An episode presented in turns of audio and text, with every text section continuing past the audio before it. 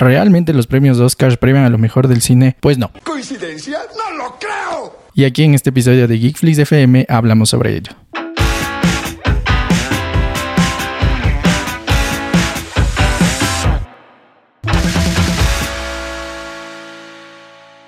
Hola a todos, ¿cómo están? Mi nombre es Basti Basante, sean bienvenidos a este episodio de la primera temporada de Geekflix FM, un podcast donde hablamos sobre cine, entretenimiento, bueno, más todo lo que es referente al mundo geek. Y en este episodio en especial vamos a hablar sobre los Oscars a las mejores películas de animación, pero un poco analizando si la decisión de la academia estuvo bien o mal. Así que aquí vamos.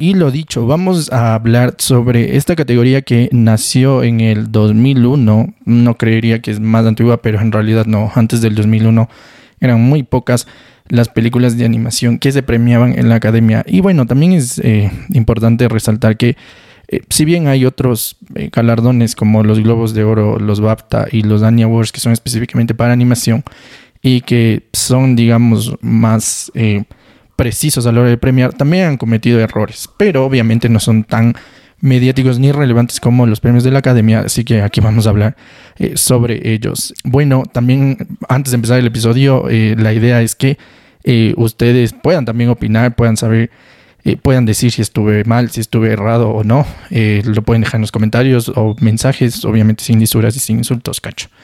Pero la idea es que también de este episodio ustedes puedan analizarlo y si eh, están de acuerdo o no, lo dicho lo pueden decir, eh, lo pueden expresar, pero también se deben recomendaciones, porque aquí también hablaremos no solo de las nominadas, sino de algunas películas en que en cada año se quedaron fuera de las nominaciones, que fueron injustamente ignoradas y que hay joyas, de verdad hay joyas. Así que quédense en este episodio porque realmente vale la pena verlo también por ello. Y bueno, también creo que es importante destacar que como niño Disney, como se puede apreciar en mi camiseta, los que están viendo eh, en video el episodio que estoy con una camiseta del Rey León, bueno, yo me he visto casi todas las de Disney, al menos eh, de mi época y algunas antiguas también. Y obviamente me he visto muchísimas de las ganadoras, de las que he considerado que están ignoradas. O sea, no les voy a decir que me vi todas las películas de las que hablaremos aquí, eh, pero al menos de indagado. Así que aquí estamos hablando con criterio y no nos estamos inventando el agua tibia. Creo que también es, es importante eh, destacarlo. Entonces ya un poco empezando eh, con este episodio, digamos, esta categoría del Oscar a la mejor película animada nace en 2001. Porque desde el año 2000 ya se empezaron a ver que habían de verdad joyas que estaban siendo ignoradas, que eh, no entraban en, categorías de pelear. Entonces el cine de animación estaba creciendo tanto y fue como que fue una mezcla de, la presión de los estudios, pero también de la misma academia por decir, bueno, empecemos a, premiar a, las películas eh, animadas. Y, y cuál era, digamos, una de las condiciones para que haya la categoría, era que existan mínimo ocho películas eh, estrenadas, ocho películas de animación que se estrenen en Estados Unidos durante el año eh, en curso para que al siguiente puedan ser, em, digamos, tomadas en cuenta y que pueda existir eh, la categoría. Bueno, ¿y cuáles películas, digamos, fueron artífices para que la academia decida implementar esta, esta categoría, este premio? Bueno, en el 2001 hubo joyas como Dinosaurios, Chicken Run, eh, Camino hacia el Dorado, Rugrats en París, Pollitos en Fuga, José el Rey de los Sueños, Las aventuras de Rocky Bullwinkle y más. O sea, yo cuando veía las películas de ese año dije, wow, primero que me he visto eh, todas las que he nombrado y que son realmente buenas y que son incluso superiores a algunas que ya veremos más adelante. O sea, era como que, ¿cómo no vas a premiar, por ejemplo, a Pollitos en Fuga o a José el Rey de los Sueños? Eh, y, lo dicho igual, Rugrats en París y bueno, etcétera. Entonces, eh, la primera ganadora de la historia fue eh, Shrek eh, en el 2001, que ya vamos a, ir año por año más adelantito. Pero también es importante destacar que antes de Shrek, en realidad era muy difícil que las películas se lleven Oscars. por ejemplo, antes del 2001 eran muy pocas estas películas. Empezamos con Blancanieves y Fantasía en la década de los 40 que solo ganaron Oscars honoríficos. Sobre todo fantasía, porque era como que un Oscar honorífico a como que eh, innovación en la animación, pero hasta ahí, cuando Fantasía es una obra maestra y que ha estado en varios listados en una de las mejores 50 películas de la historia de la animación, e incluso algunos los ponen como que dentro de las 100 mejores de la historia. Entonces, eh, ojo con eso. Por ejemplo, igual eh, antes de la década de los 90, ¿quién ganó, quién engañó a, a Robert Rabbit? para los que sabemos, eh, o al, por ahí hemos visto algo de esa película, sabemos que igual es impresionante cómo combinan el live action con la animación. Igual solo tuvo un Oscar honorífico y lo mismo que Toy Story. O sea, era como que eh, gracias por innovar, pero no les vamos a premiar nada. Pero en cambio, las películas que sí se llevaron Oscar, Oscars que le ganaron a películas en live action, si se quiere, Pinocho y Dumbo en el 40 por banda sonora, La Sirenita en el 89, Aladdin en el 92 y Pocahontas en el 95 por eh, mejor canción original y banda sonora. O sea, no podían competir más eh, allá de, eso. Y El Príncipe de Egipto lo mismo, en el 98 que tiene una canción hermosa, When eh, You Believe de Mariah Carey y Whitney Houston, que a mí realmente me encantan. Y solo tres películas animadas fueron nominadas a Mejor Película, La Bella y la Bestia en el 91 eh, digamos que es la única que entró eh, sin que exista la categoría, porque App en el 2009 y Toy, Story en el 2010 eh, entraron cuando ya había la categoría, o sea, tuvieron doble nominación a Mejor Película Animada y también a Mejor Película. Entonces eso es digno para, para destacar. Y finalmente, digamos en este contexto, antes de entrar ya a lo que eh, más importante de este episodio, es también importante destacar que la academia consideraba la animación como una categoría meramente infantil. O sea, era como que solo premiamos a películas eh, enfocadas para niños y que tengan así mensajes medios como que family friendly hasta el 2015, que en realidad, eh, y ya también vamos a ver con la lista de nominados y más, ahí es cuando se cambia un poco el enfoque y se llega incluso a pensar como decía Guillermo Toro, o sea, que no le vean la animación como algo solo para niños o como solo un formato por último. Eh, y cambia, y cambia un poco el sentido de las nominaciones. Entonces, lo dicho, vamos a empezar eh, con este analizando año por año. Empezamos por el 2001. Eh, hasta el 2009 solo habían tres nominados por categoría, o sea, por esta categoría, y obviamente se quedaron muchísimas películas por afuera. Entonces, en el 2001, la primera ganadora de la historia, Monster Inc., le gana a la película de Jim Neutron y de Shrek que eh, DreamWorks eh, hizo campaña para que lo nominen a Shrek también a mejor película, porque de verdad Shrek llegó a patear el tablero, se burló de Disney, o sea, los que hemos visto la película sabemos que es increíble, la primera es buenísima, eh, la 2 es aún mejor, pero la 1 también es, muy, muy buena. y Monster Inc., que a mí me encanta, es una de mis películas favoritas de, de Disney. Yo creo que, siendo objetivos, quizá estaba a la par de Shrek o un poquito más abajo. No me hubiera molestado que le den el Oscar a Shrek. De hecho, me parece un poco más justo. Pero Monster Inc. tampoco no me desagrada, porque lo dicho, es una de mis películas favoritas, eh, no solo de, Disney, sino en general. Eh, creo que el mensaje también es muy bueno. Entonces, en este año, digamos, como que no hubo, al menos entre las tres nominadas, porque Jimmy Neutron, a pesar de que era una serie que me encantaba cuando era eh, niño, no tenía nada que hacer aquí. lo que sí me pareció digno de destacar y de eh, reprender, no mentira, eh, porque se quedaron por afuera obras maestras como Atlantis, Monkey Bone, que es buenísima con el Brendan Fraser y que también mm, eh, tiene una técnica de animación muy, muy buena, y Osmosis Jones, que es esta serie de, de estos, digamos, de estos como células que están dentro de nuestro cuerpo. Esa serie es buenísima y la película también es excelente, pero a mí me encantaba también de niño. Entonces se quedaron lamentablemente afuera porque ni siquiera pudieron entrar en nominadas porque lo dicho, solo habían tres nominadas por año. Vámonos al año 2002, eh, que ahí ya eh, se empezó a pensar un poquito fuera del mercado solo de Estados Unidos y dijeron, bueno, también hay cine animación afuera de Estados Unidos, eh, especialmente en Europa, pero sobre todo en Japón, porque este año sucede una de las mejores cosas que les pasó a los premios Oscar y es que gana el viaje de Chihiro. Para todos los que hemos visto esta película y en general el, cine japonés, el cine de, de animación, el cine de estudio Ghibli, sabemos que el viaje de Chihiro es una obra maestra en todos sentidos. Es una película no solo que tiene un mensaje precioso, no solo que está elaborada de una manera increíble, sino que ya hablando netamente del cine, del lenguaje del cine y todo lo demás, es eh, o algo, es una película extraordinaria, es algo que, dada la año, dada la época, era algo que se veía muy pocas veces. Entonces, justa ganadora. Realmente eh, competía contra la era del hielo, el hilo y Stitch eh, y mm, eh, Spirit. bueno, y este año también incluyeron al, Planeta del Tesoro, que realmente fueron... el Planeta del Tesoro a mí me parece una película muy, muy buena. Spirit lo dicho, pero no podían hacer nada frente a, al viaje de Chihiro. Eh, y la era del hielo y Lilo y Stitch, que son películas que me divirtieron muchísimo de niño. De hecho, Lilo y Stitch hasta ahora, digamos, ahí cuando la veo, cuando están dándole en la tele y todo lo demás, la veo aunque sea un ratito y todo lo demás, no tienes cómo competir con el viaje de Chihiro. Se quedaron afuera Arnold, eh, las chicas superpoderosas y los Thornberrys, que a pesar de ser películas que cuando era niño amaba, eh, y las series hasta ahora me veo, sobre todo Arnold, cuando puedo, no tenían nada que hacer, digamos, eh, en, la categoría y mucho menos contra una de las mejores películas de la historia de Studio Ghibli y también de la eh, animación. Vámonos al año 2003, donde estuvieron nominadas Tierra de Osos, buenísima, Buscando a Nemo, Me, eh, y los, los, triplets de Belibel, que es como que los trillizos de Belibel, es una película francesa. ¿Quién creen que ganó? Pues sí, la película Me a ver, Buscando a Nemo no me parece una mala película. De hecho, casi ninguna de las ganadoras me parece mala, pero eh, Los Trillizos de Belibel es una de las mejores películas de animación de la historia para muchos críticos. No la he visto, eh, me documenté un poco sobre la película. Eh, y obviamente ahí lo más destacable aparte de la historia es la, la técnica de animación. me parece que es superior a Buscando a Nemo. Incluso Tierra de Osos, que me parece una película muy buena.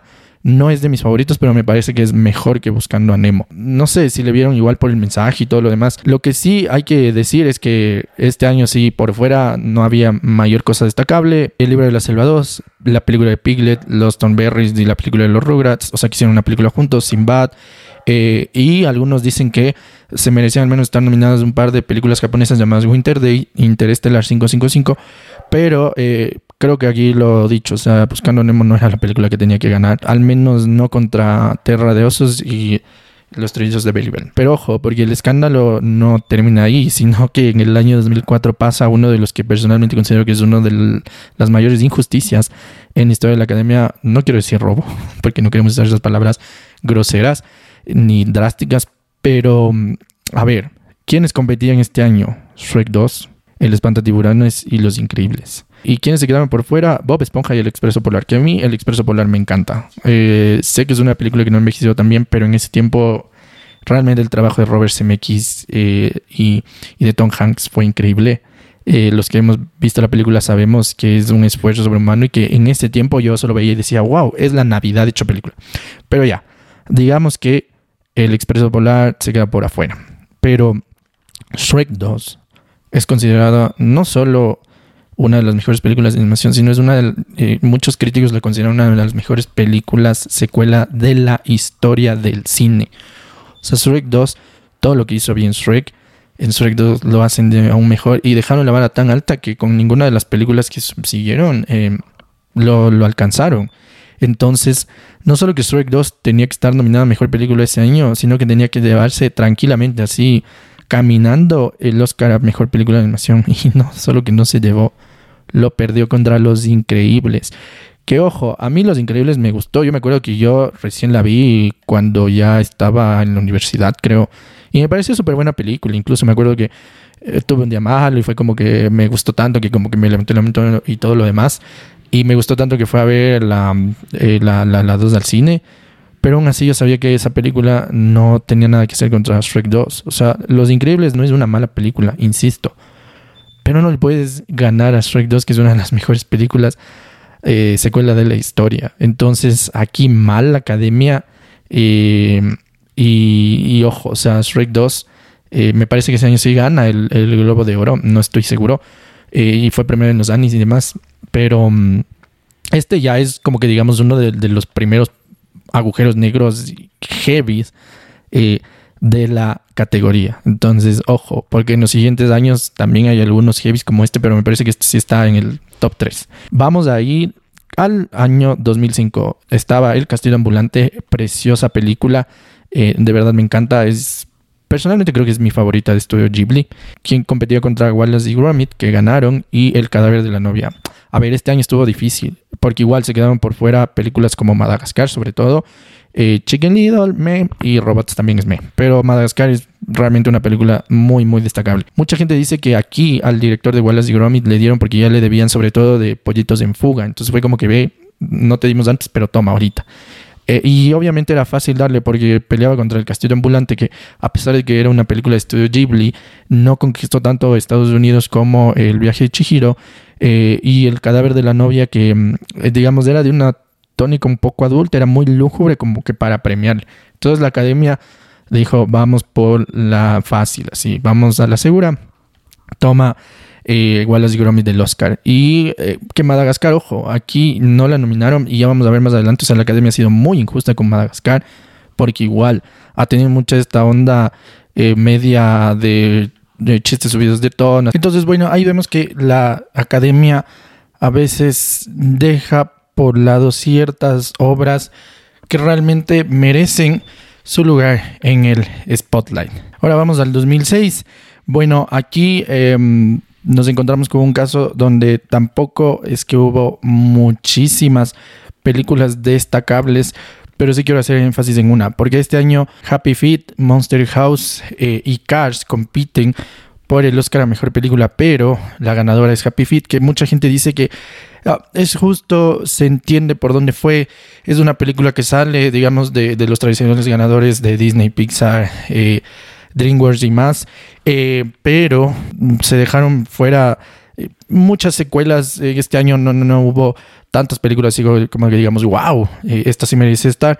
Pero, por ejemplo, hay el caso de una película que a mí me encanta, es Papikra, es una película japonesa increíble, es una animación muy adulta pero más que nada es por el mensaje. No es una película destinada para niños. Entonces aquí pasa un poco lo que les decía antes, que la academia no premiaba a películas eh, fuera del enfoque familiar o, de niños, porque había esta mentalidad de que la categoría de mejor película animada es para películas que sean animadas para niños. Em, y se dejó por fuera una obra, es brutal, es brutal. Ese año en los Paprika fue muy destacada.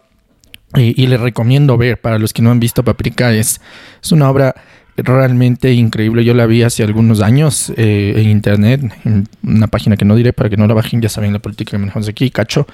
Eh, pero realmente es, es, muy buena y es muy superior incluso a Happy Feet, que Happy Feet me gusta, eh, Monster House me parece buena y Cars, que también es de, mis películas eh, favoritas de, Pixar. Entonces, bueno, el 2006 fue un año particular. Vamos al 2007, donde igual eh, sucede una injusticia muy grande a mi juicio, eh, porque compiten Reyes de las Olas, Persepolis y Ratatouille. Y Ratatouille gana. Ratatouille me parece una película buena, correcta, tiene un buen mensaje y creo hasta ahí, pero no puedes competir contra Persepolis. Persepolis, para los que hemos visto, yo la vi en la universidad en una clase de cine pero es una película que tiene un mensaje muy poderoso, es ya más adulta eh, y claro, mucha gente puede decir, bueno, la animación es una gran cosa, pero aquí se, se ve y se premian otras cosas y no solo el tema de la animación, sino todo el conjunto de la película y Persepolis es una joya, es eh, una película de culto incluso a día de hoy.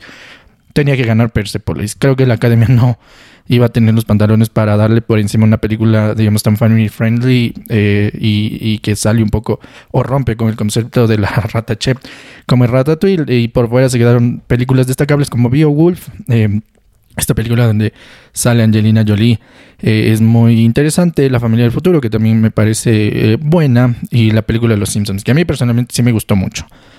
no sé si alcanzaba para ser nominada, pero digamos que podría haber estado quizá en lugar de Reyes de las Olas, eh, que no me parece la gran cosa.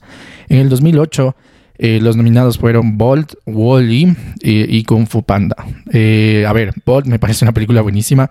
Wally, que parece que, digamos, Wally es la triunfadora. es una película con un mensaje igual muy interesante. En conjunto la película es buena, pero yo personalmente le hubiera dado el Oscar a Kung Fu Panda.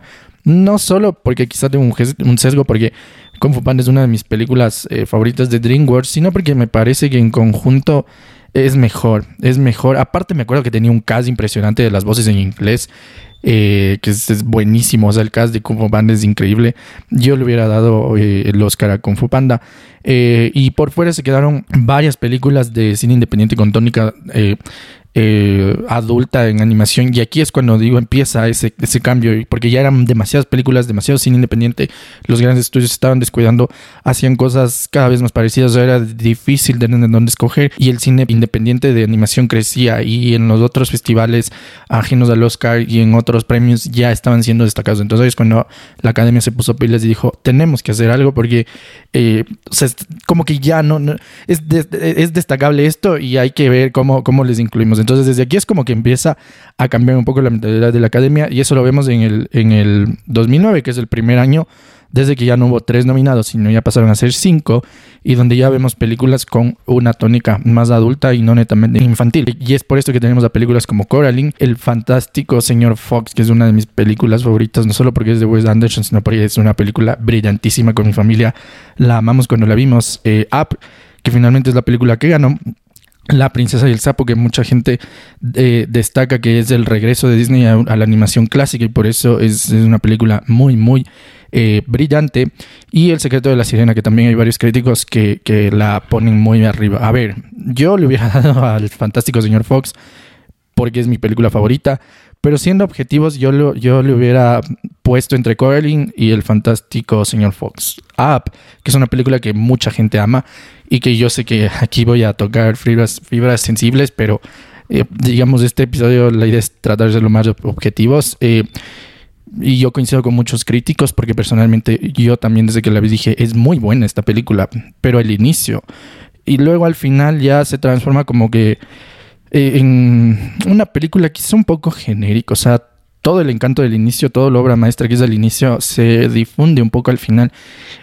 Y en comparación a las otras películas, sobre todo las dos que les mencioné, incluso El secreto de la sirena, donde muchos críticos dicen que es superior a Up, yo no le hubiera dado el Oscar a Up. Yo realmente, eh, a ver, no solo por el tema técnico, sino incluso como historia, el fantástico señor Fox es, es brillante y lo mismo Coraline, o sea, por todos lados Creo que estas películas son superiores a que insisto, no es una película mala, al contrario, me gusta.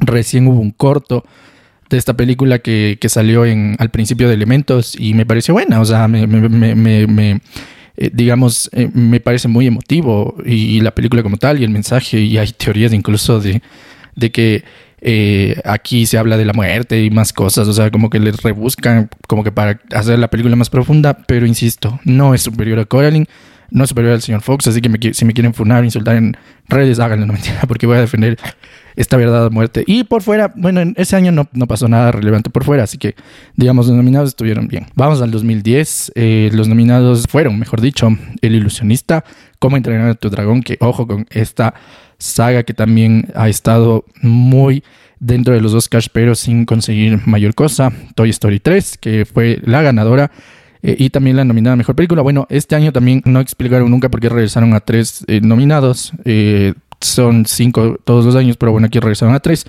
y aparte que se dejaron por fuera películas como Megamente y Enredados, que es decir, podían tranquilamente entrar. Entonces, ni idea lo que hizo aquí la academia. Pero bueno, a ver, Toy, Toy Story 3 es una película que a mí me encantó. creo que aquí es justa ganadora. También tenía posibilidades de llevarse a mejor película ese año. Si no estoy mal, me parece que The Hurt Locker ganó. Estoy hablando ahorita de memoria. Pero eran igual años muy buenos para, para el cine, sobre todo el cine independiente. pero ¿cuál es mi problema aquí? Que eh, primero que no hay cinco nominados y Megamente y Enredados son buenas películas. Al menos Megamente. O sea, a mí Megamente me, me encantó. Es, una película muy rompedora incluso. Eh, pero ¿cuál también es el problema? Eh, que cómo entrenar a tu dragón es una saga muy buena. No sé si para ganarle el Oscar a Toy Story 3, pero yo creo que sí, eh, la academia ha sido eh, demasiado, digamos, injusta en un sentido de que siempre le ponen ahí, pero nunca le, logran llevar más allá.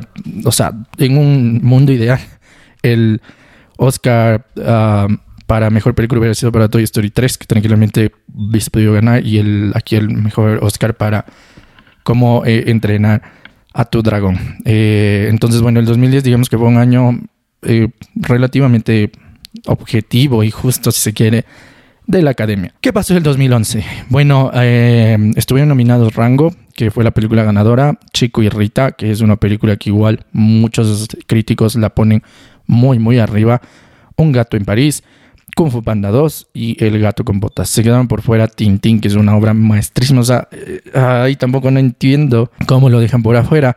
Incluso, eh, si no mal recuerdo, eh, aquí es por fechas también que Chico y Rita y Un gato en París podrían haber estado el año anterior, pero la academia ahí en medio no, no, no definió bien el tema de fechas y los pusieron un año después, o sea, muchísimo más tarde. Por eso igual afuera se quedaron películas como Marta necesita mamás, que le fue terrible en taquilla, la película de Robert Zemeckis, el director de El Expreso Polar y Forrest Gump, que a mí personalmente me parece interesante. No es la gran película, pero no para fracasar en taquilla, que es uno de los grandes fracasos en la historia del cine. Happy Feet 2, Me. Eh, Cars 2, que a mí sí me gusta, o sea, me parece una película mucho mejor que la primera y la tercera. Eh, y también se quedó afuera Río, que a mí Río me encanta, sobre todo la 2. o sea, Río es de eh, mis películas eh, favoritas eh, animadas. y bueno, muchas, o sea, este año sí, muchas se quedaron por fuera. Rango, a ver, mucha gente aquí dice, sí, Rango es una película que, que, innovó mucho en su momento y que cae en el vanguardismo. Y el director es Gore Verbinski, que es el productor de Piratas del Caribe, una de mis sagas favoritas del cine. Y yo digo, sí, pero a mí nunca Rango me pareció mejor que las otras películas, sobre todo eh, con Kung Fu Panda 2. O sea, no, y, aquí trato de ser objetivo, eh, pero incluso, digamos, con, en comparación con El Gato con Botas, que es otra película también que es muy, muy, muy buena en todos sentidos, es una película redonda. Entonces yo personalmente no le hubiera dado el Oscar. Incluso si metemos una de las que se quedan por fuera como Tintín, como el mismo Río, como Cars 2, no sé si le hubiera dado a rango. Yo personalmente. Esta sí es mi opinión personal. Eh, quizá con un poquito de sesgo, pero tratando de también tener objetividad. Entonces eso fue el 2011. Ahora vamos al 2012. Eh, ¿Quiénes son nominados? Winnie, Paranorman, Ralph de Modelor, Piratas, una loca aventura y Brave o Valiente, la película de la chica pelirroja. ¿Quiénes se quedaron por fuera? de nuevo, Madagascar 3, El origen de los guardianes de Tadeo Jones. El origen de los guardianes es una muy, muy buena película, es muy interesante, pero Madagascar 3 no solo que tenía altas posibilidades para ser nominada, eh, sino que debía para mí incluso llevarse el Oscar. A ver, Ralo el Demoledor también parece buenísima, es mucho mejor que la segunda parte, eso queda claro.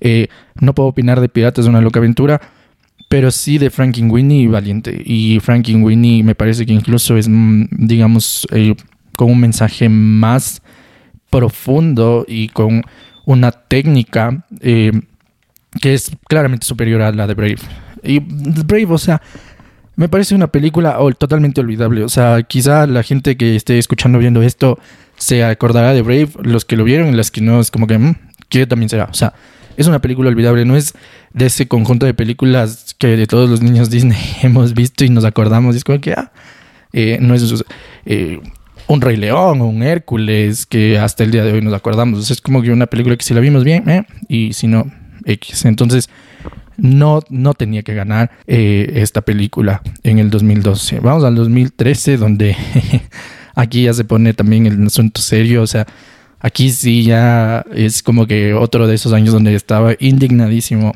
Porque vamos a repasar los nominados: Los Cruz, Frozen, Ernest y Celestine, otra película que los críticos le ponen muy arribísima y está en varias listas como una de las mejores películas de animación de la historia. Mi villano favorito 2 con nuestro querido Steve Carell, alias Michael Scott de The Office, eh, y Se levanta el viento, es una película japonesa.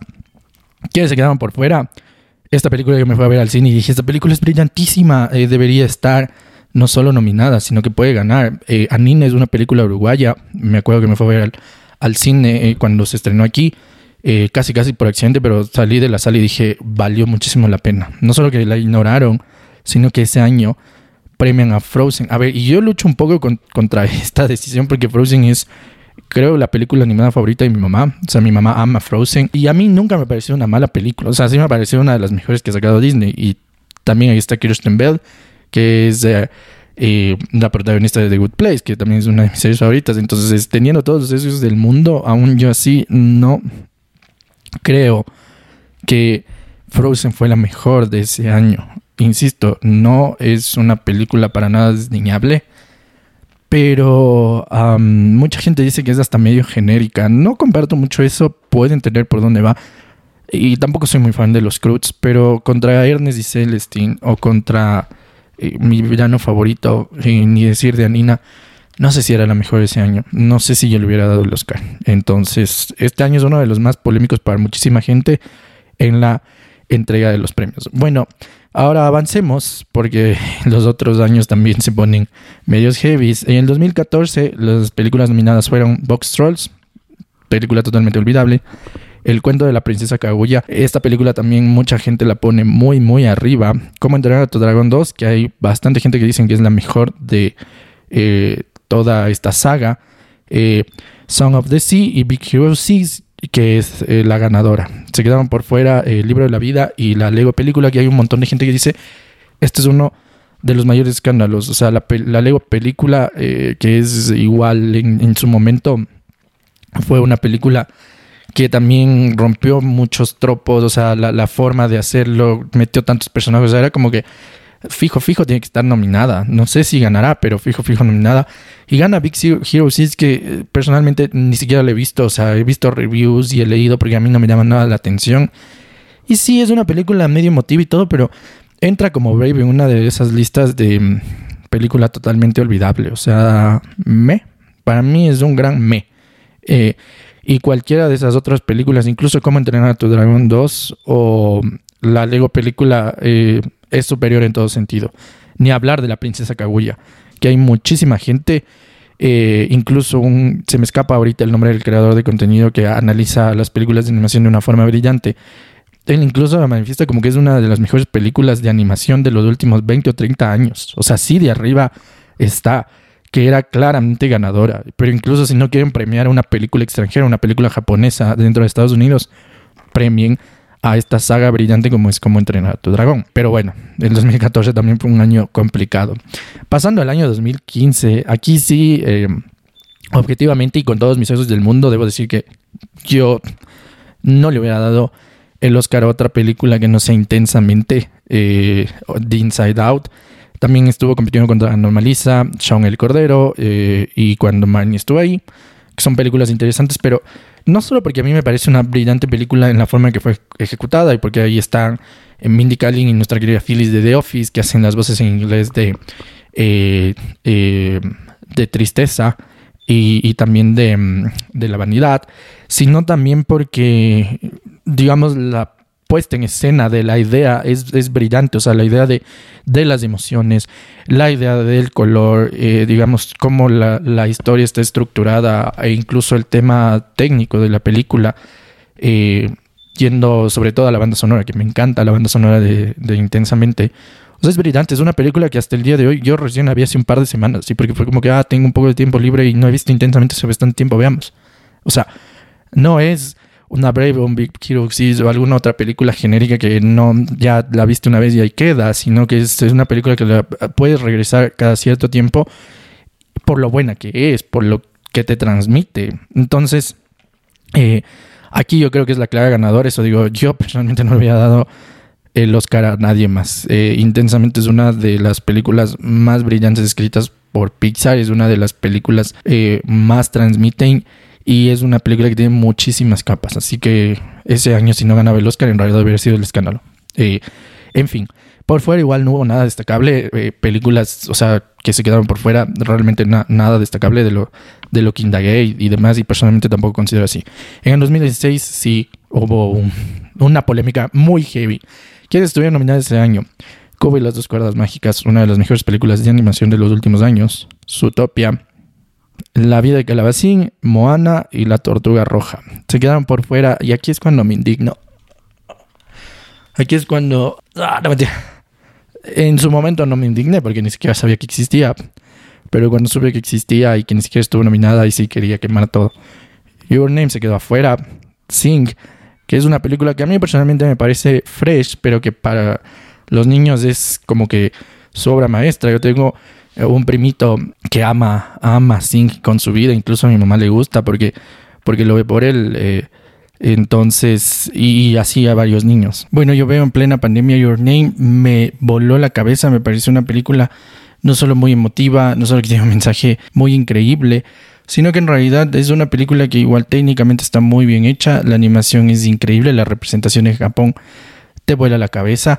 Eh, y me acuerdo que me llamó tanto la atención, me pareció tan increíble y que valía tanto la pena verla, que en menos de una semana la vi tres veces, le obligué a mi mamá y a mi hermana a verla, a otra amiga igual, o sea, no, no, valió muchísimo la pena Your Name. Eh, y ver que una película de ese calibre, eh, de lo mejor que ha hecho el cine japonés en, en los últimos años, que dicho sea de paso es la película más taquillera en la historia de Japón, no fue ni siquiera nominada. Y que también las nominaciones, ojo, porque Cubo y las dos cuerdas mágicas es otra película increíble, es otra película que no solo eh, podía tranquilamente haber sido la ganadora, sino que en realidad la ganadora no es una película nada destacable, es Utopia, que yo literalmente me acuerdo por el meme ese de, del hermanito que trabaja y que habla muy lento y creo que la canción de Shakira que hay y no hay más. No es una película eh, ni siquiera destacable, no fue ni destacable tanto en su año, menos para ganarle a dos obras maestras, y yo sí lo digo en mayúsculas dos obras maestras como Cubo y las dos cuerdas mágicas y Your Name. O sea, eh, totalmente injusto que, que hayan perdido estas dos películas. Bueno, vamos más adelante. En el 2017, ¿quién, eh, ¿qué películas estuvieron nominadas? Coco, que fue la ganadora. Eh, Ferdinand, Loving Vincent, The Winner, The Boss Baby. y se quedaron por fuera Have a Nice Day y, y Lego Batman. O sea, primero, The Boss Baby no tenía nada que ser ahí. Tranquilamente podrían haber entrado las dos que se quedaban por fuera sobre todo eh, Lego Batman, que es otra película brillante. personalmente creo que es incluso mejor que la película de Lego, la del 2014. Y aquí hay otra película que a mí me encanta. Eh, Loving Vincent es una película brillante. O sea, la, la parte técnica de esa película es de lo mejor que se ha hecho en los últimos años, porque literalmente cada frame, cada eh, fotografía de la película está pintada a mano. O sea, es como literalmente se demoraron, si no estoy mal, siete años en hacer toda la película, porque tenían decenas de, artistas trabajando ahí. Y Ferdinand, que yo tengo una anécdota muy, eh, muy linda, si se podría decir. Cuando yo le fui a ver, estaba sentado una niña chiquita que a cada rato le preguntaba a la mamá por qué al toro le obligaban a hacer cosas que no querían, por qué le tenían apresado o por qué le iban a llevar a matar si el toro no se lo merecía. Creo que desde ese día reafirmé mis convicciones animalistas y que gracias pequeña niña y que lloraba al lado mío cuando ya le iban a matar a Ferdinand y yo también lloraba. Bueno, eh, creo que Coco este año fue la, no sé si decir justa ganadora. Tiene sentido, o sea, Coco también es una película brillante. Eh, es, eh, digamos, no solo por su mensaje, sino porque técnicamente también estuvo bien hecha. Incluso en el lado del cast también es muy bueno y el trabajo de Manuel Miranda ni se diga. pero en mis sesgos yo le hubiera dado el Oscar quizá a um, Loving Vincent. Pero creo que esto va bien. O sea, no, no me quejo mucho por eso, por este año. Ya más adelante, en el 2018, aquí está una de las mejores películas de animación de los últimos años. Ojo con esto, Spider-Man Into Spider-Verse realmente es la ganadora por largo. O sea, se merecía eh, a pesar de que aquí hay otra película de Wes Anderson que a mí me encanta, es la de perros, que también es de mis favoritas, pero creo que Spider-Man estuvo un pelito arriba. Eh, Los Increíbles 2, que también es muy buena, la fue a ver el cine. Mirai, que mucha, mucha gente también la tiene muy arriba. Y Ralph, el Demoledor 2, que es así. O sea, no me parece mala en absoluto, pero creo que no, no tenía nada que, que hacer contra las otras películas. Y hay mucha gente que dice que Teen Titans Go, la película, debía estar nominada porque realmente a pesar de que es con un enfoque claramente muy, muy infantil, es buena. Es buena dentro de su discurso. Ah, pero, ¿qué decir de Spider-Man Into the Spider-Verse? O sea, esa película no solo que tiene unos mensajes muy buenos, no solo que eh, la representación artística de cómo lo hicieron, eh, combinando, que eso también se ve en la segunda película, pero este tema de eh, que ciertos personajes están a ciertos cuadros y otros están a otros cuadros por segundo, o sea, a la vista se puede ver esa diferencia, o sea, es, brutal, es brutal. Y eh, cómo fue tratado todo este tema del Spider-Verse Miles Morales es un personaje muy, muy increíble, mucha gente no lo ubicaba fuera de los cómics, pero aquí sí. y también el cast, sobre todo el trabajo de Zendaya aquí eh, como, como la voz de Wayne Stacy es, es brutal. O sea, realmente esta es una de las mejores películas, no solo de superhéroes, no solo de animación, sino que yo también lo pondría dentro de unas 50 mejores películas de la historia de em, la animación. Entonces, nada que criticar aquí. Ya eh, entrando en los últimos años, 2019, lo dicho, cómo entrenar a tu dragón 3 nada. Estuvo nominada, pero nada. Estuvo otra película increíble, Klaus, Toy Story 4, El Señor Link y I Lost My Body.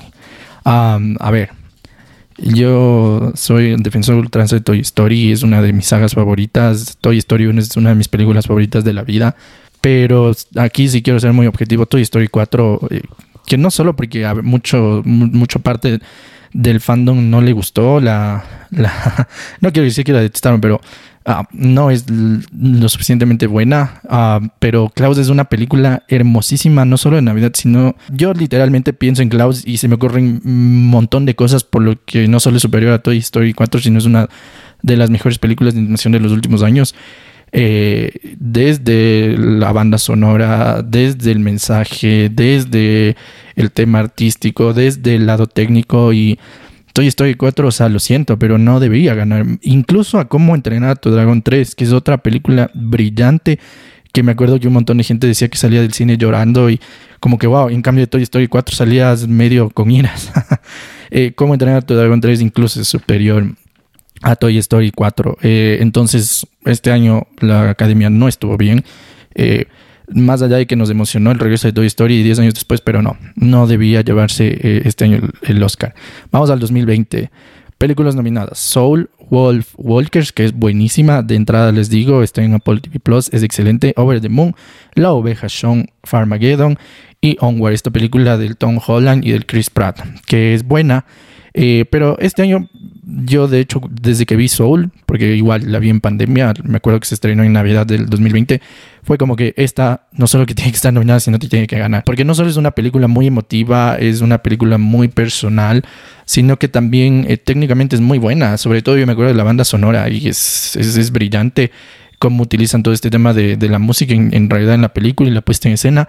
Y yo creo que también... Eh, frente a las otras, quizás solo Wolf Walkers y, y La Oveja Sean, que también es muy buena y que también eh, es una de las películas más importantes que hubo en ese año, pero yo creo que está bien premiada Soul. Eh, no se me hace tan raro eh, como el siguiente año, que en el 2021, sí, Dios mío santo, estuvieron nominadas Luca, Encanto, Flea, Mitchell contra las máquinas y Rayo el último dragón.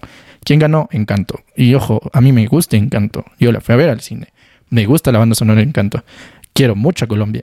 Tengo varios amigos en Colombia. O sea, de hecho, mis vacaciones casi siempre me voy a Bogotá. Pero objetivamente hablando, Mitchell contra las máquinas, que es de los mismos directores de, Spider-Man Into the Spider-Verse, no solo que era, fue la mejor película de ese año, sino que yo me acuerdo que me enteré, esto, o sea, siempre tenía ganas de hablar de, de todas estas. O sea, en ese año fue como que dije, alguien debería hablar de todas las veces que los Oscars le han fregado para entregar los premios a alguien. Y, este episodio eh, es respuesta a eso y, nace desde, desde el 2021. porque no solo que, que, o sea, hubo claramente una decisión muy mala de, de, la academia en premiar una película de Disney, sino que encima más premia la película equivocada de Disney. Porque Raya y el último dragón incluso me parece superior a Encanto, en varios sentidos. Que sí, Encanto tiene toda la algarabía y, todas las cosas lindas y chéveres, pero no es mejor película. Eh, sí es mejor que película que Luca, pero no que Raya y el último dragón. Entonces, eh, aquí claramente la academia le erró y le erró feo. Porque eh, Mitchell contra las máquinas también es una de las mejores películas de animación de los últimos tiempos. tiene una historia muy, muy bien escrita, es muy inteligente, pero también ah, tiene este mensaje de ojo con las máquinas, que, tan relevante está ahorita, pero lo, lo, aborda de una manera tan interesante y tan inteligente que es mejor que la historia familiar de Encanto. Sorry, pero hay que decirlo. Se tenía que decir y se lo dijo como dice el meme. Y bueno, ya llegando a este último año, el 2022 que la ganó la Pinocho de Guillermo del Toro y que claro, yo desde que ya salieron las nominaciones dije es obvio que va a ganar esa película porque no solo es muy buena, sino también porque eh, peleaba contra el monstruo marino, Red, que es esta película de la, de la niña asiática que es buena, eh, pero no es mejor que Pinocho, Marcel Almeja, que es otra película que mucha gente la pone arriba y a mí también personalmente eh, me parece que es una de las mejores películas también de los últimos años. Es de verdad brillante en el tema de animación.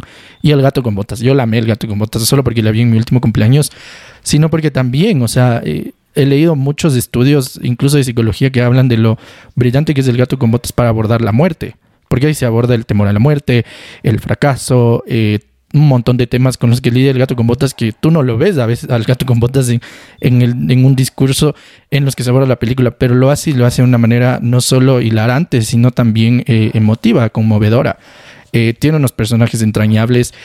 Yo realmente quería que gane el gato con botas. Sabía que era imposible porque pelearle a la Pinocho de Guillermo del Toro, que no solo técnicamente es una brutalidad, que no está, no solo que está bien hecha, sino que también mete en su discurso bastantes temas eh, incluso adultos, pero yo tenía la fe y la esperanza así de que la academia un poquito lo erre como, como lo errado en años anteriores, pero no fue así. Y, qué decir, bueno, de la Pinocho de, Guillermo del Toro, o sea, eh, para los que han visto saben de un poco por dónde quiero ir, pero no solo es una película que claramente hay, habrían varias personas que se confundían con el Pinocho de Tom Hanks eh, y de Disney, que lamentablemente salió pésimo, pero que este filme marca mucho este discurso de Guillermo del Toro de decir, oigan, también paren y bola la animación, porque la animación no es solo como que haga películas para niños o un formato así, whatever, sino que es, es, una técnica que merece ser reconocido. Un poco Guillermo del Todo en el, en el discurso de Bon el, el, el, director de Parasite, que es como que, oigan, salgan de su metro cuadrado mental y vean que hay películas eh, brillantes que deben ser, deben verse con subtítulos porque son fuera del país, o sea, de su metro cuadrado de donde consumen cosas, o también verlas en animación, que en el episodio anterior me acuerdo que decía, por ejemplo, de Star Wars, mucha gente no veía Clone Wars o Rebels, y así un montón de series animadas. Eh, se me viene a la mente Primal, Invincible y cosas así que son incluso adultas, pero porque creen que solo es para niños y que es muy fofo o algo así. No. O sea, en estas películas que acabo de tratar un montón de eh, películas eh, brillantes, algunas sí para niños, otras ya más adultas, pero que al final del día no porque son animación son básicas o ya uno sabe a lo que va a enfrentarse, al contrario.